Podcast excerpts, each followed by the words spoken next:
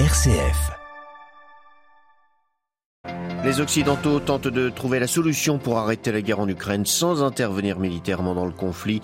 Depuis hier, au cours de trois sommets, ceux de l'OTAN, du G7 et de l'Union européenne, ils ont affiché au moins leur unité et décidé de renforcer leur défense et leur aide militaire à Kiev. Ce conflit met aux prises deux peuples dont les liens humains étaient très forts. C'est ce qu'a pu constater frère Aloïs de la communauté de Thésée. Il a gardé des contacts sur place depuis le pèlerinage effectué en Russie et en Ukraine en 2015. Il témoignera du drame et de la solidarité qui se développe en Ukraine. Ce soir, le pape consacrera au cœur immaculé de Marie la Russie et l'Ukraine, comme demandé par la Vierge en 1917 à Fatima.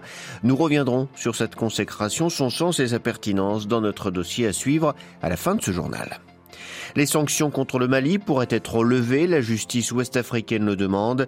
La CDAO pourrait entériner cette décision dès aujourd'hui lors d'un sommet auquel ne participera cependant pas le chef de la junte militaire au pouvoir à Bamako. Le Tigré pourrait bientôt recevoir de l'aide humanitaire. Une trêve a été accordée par le gouvernement fédéral éthiopien aux rebelles du TPLF. Un soulagement après un an et demi de guerre.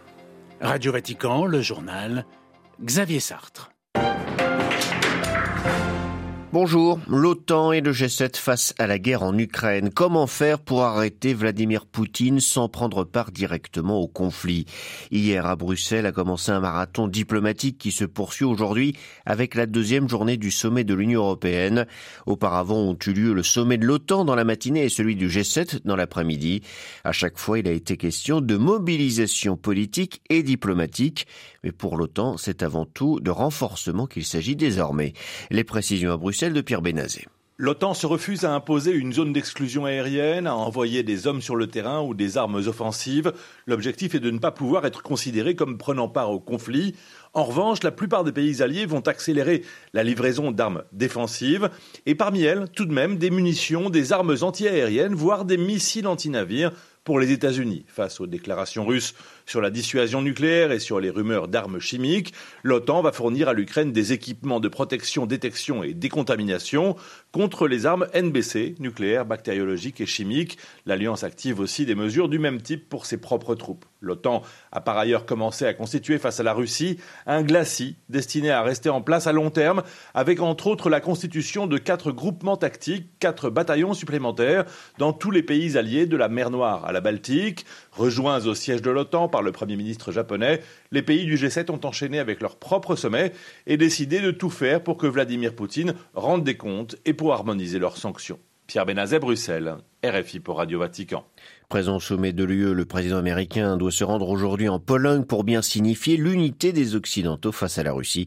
Première étape pour Joe Biden, la ville de Rezo, à 80 km de la frontière polonaise. Il doit y aborder la question humanitaire avant de rencontrer des soldats américains stationnés dans la région.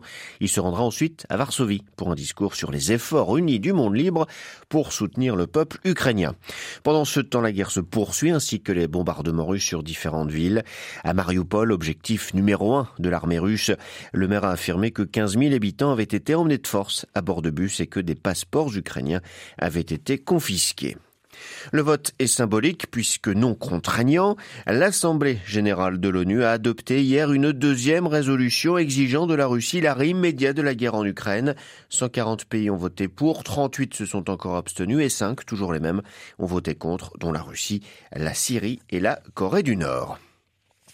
Cette guerre met aux prises de peuples très liés humainement, comme a pu le constater frère Aloïs, le prière de la communauté de Thésée.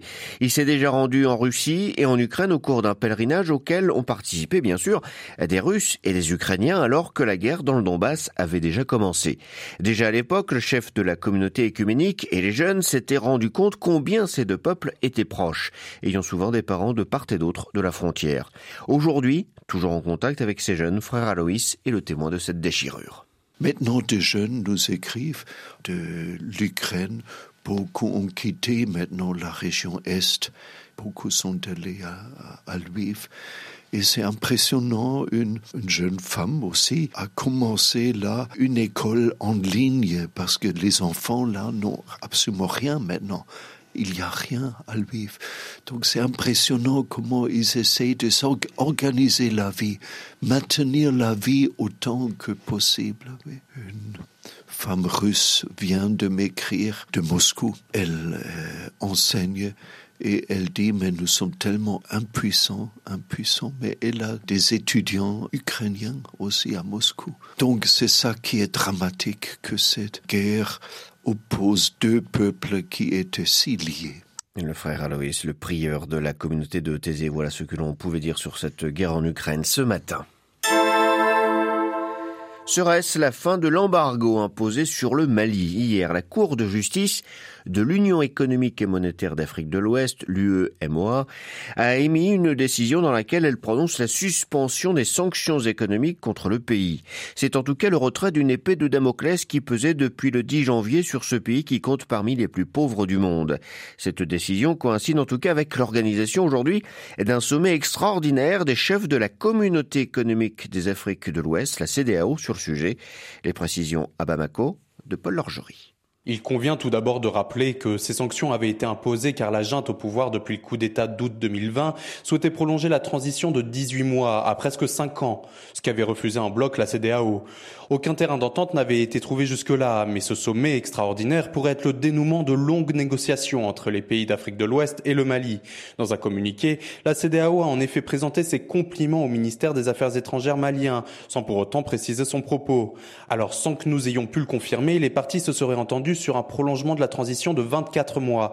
Le gouvernement de transition insistant sur le fait qu'ils ont besoin de plus de temps, notamment pour sécuriser le pays et ainsi organiser des élections.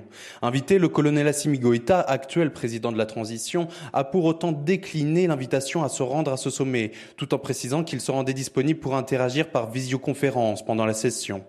Paul Lorgerie à Bamako pour Radio Vatican. En Somalie, après l'attaque contre l'aéroport de Mogadiscio, les Chebabs ont visé mercredi soir des hommes politiques en campagne électorale dans la localité de Beledweyne, dans le centre du pays. Bilan 48 morts. Lors d'une première attaque menée à l'aide d'un kamikaze, les islamistes ont tué deux députés sortants ainsi que plusieurs de ses gardes. La seconde explosion a lieu devant l'hôpital de la ville, causant la mort d'autres personnes. En Éthiopie, un pas de plus vers une possible paix entre le gouvernement fédéral et les rebelles tigréens du TPLF. Alors que le conflit dure depuis un an et demi, le gouvernement éthiopien a en effet déclaré une trêve humanitaire censée laisser entrer de l'aide humanitaire au Tigré. Les pénuries de nourriture et de médicaments dans la province de 6 millions d'habitants inquiètent la communauté internationale. Malgré cette annonce, cependant, il reste encore du chemin pour que l'aide soit acheminée sur place. Addis Abeba, Noé Osheboda. Est-ce enfin le présage d'une cessation des hostilités en Éthiopie ou encore un énième effet d'annonce? De l'avis de plusieurs observateurs du conflit éthiopien, la trêve humanitaire annoncée par Addis Abeba est en tout cas un signal positif envoyé par les autorités. Le gouvernement du Premier ministre Abiy Ahmed a décrété cette trêve qui permettrait en théorie de laisser transiter l'aide humanitaire vers la province du Tigré sous blocus depuis décembre dernier. Le problème, c'est qu'en pratique, cette aide a déjà été promise, mais n'a pas pu atteindre le Tigré depuis décembre, car l'unique corridor est bloqué. Les combats continuent et les convois humanitaires sont parfois attaqués, des attaques qui paralysent par exemple les opérations du programme alimentaire mondial. Selon Addis Abeba, la balle est désormais dans le camp des rebelles tigriens du TPLF. S'ils veulent l'aide humanitaire, ils doivent retirer leurs troupes de la région voisine Afar, assure le ministère des Affaires étrangères. Le TPLF n'a pas réagi pour l'heure, mais selon plusieurs diplomates, le parti tigrien demanderait justement l'inverse, obtenir d'abord les convois humanitaires comme condition à une cessation des hostilités. Addis Abeba, Noé Ochebodin, Radio Vatican. Après les États-Unis, le Royaume-Uni lance des négociations avec le Canada en vue d'un accord de libre-échange. Selon la ministre canadienne du Commerce, les discussions pourraient durer deux ans. En 2021, Londres était le troisième partenaire commercial d'Ottawa en biens et services. Le gouvernement britannique, depuis la sortie de l'Union européenne, doit conclure de nouveaux accords commerciaux. Condamnation avec force de l'ONU du tir de missiles nord-coréen d'hier. Le secrétaire général de l'organisation a sommé Pyongyang de cesser toute action jugée contre-productive et qui attise les tensions en Asie. Une réunion du Conseil de sécurité doit avoir lieu aujourd'hui sur ce sujet.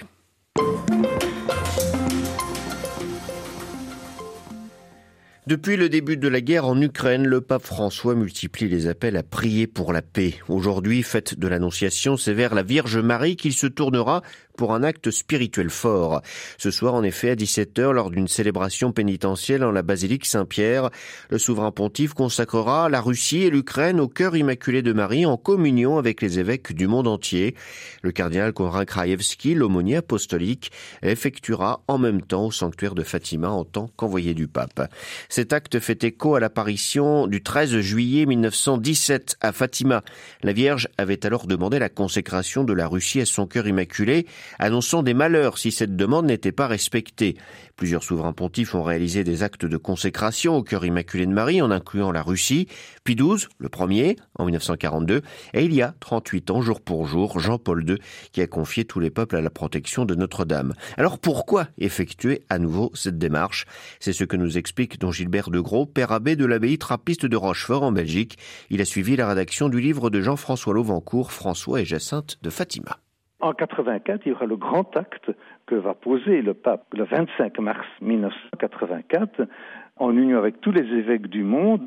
Il va à nouveau consacrer et offrir le monde à la Vierge Marie avec mention de la Russie in pectore. Il ne faut pas oublier que nous sommes à cette époque-là, à la période de la guerre froide, et donc on serait très dangereux euh, de citer la Russie à ce moment-là. Après cela, il y aura le pape François, le 13 octobre 2013, va refaire une consécration de l'humanité à la Vierge Marie.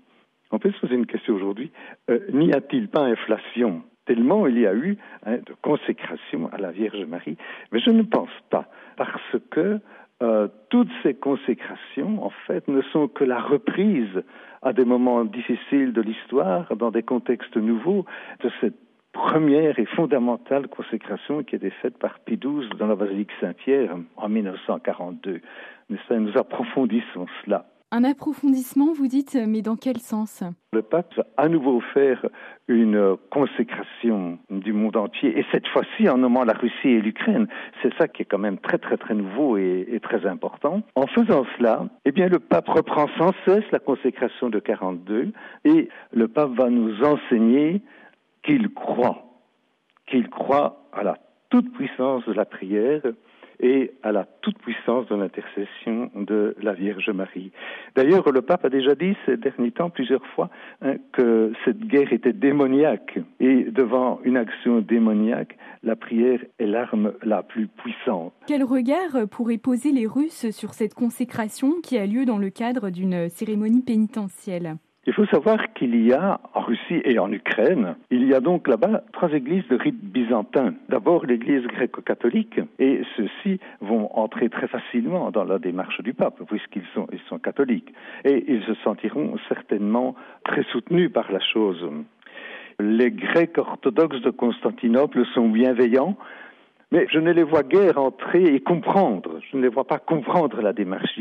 Qu'est-ce que ça veut dire tout cela? Les orthodoxes attachés à Moscou, eux, je pense qu'ils n'ont pas tellement d'intérêt pour ce genre de choses et, ils ne le sauront même pas parce qu'ils s'intéressent très très peu à ce qui se passe dans le catholicisme. Hein. Mais ce qui est important à savoir, c'est que tous, gréco-catholiques, greco-orthodoxes, ceux de Moscou, adressent d'instantes prières à la Mère de Dieu pour obtenir la paix. Et ils le font, bien sûr, par les chemins qui sont les leurs, c'est-à-dire les hymnes acatistes qu'ils multiplient. Ils le font par la vénération des icônes. Tous les fidèles, quelle que soit leur nationalité, dans quelle mesure sont-ils aussi concernés par cet acte de consécration? Tous nous sommes invités à participer à cela. D'ailleurs, le pape demande que tous les évêques fassent cette consécration avec lui et comme lui. Et si tous les évêques le font, tous les fidèles de ces évêques doivent le faire aussi. Donc ça doit être un mouvement ecclésial qui doit se faire.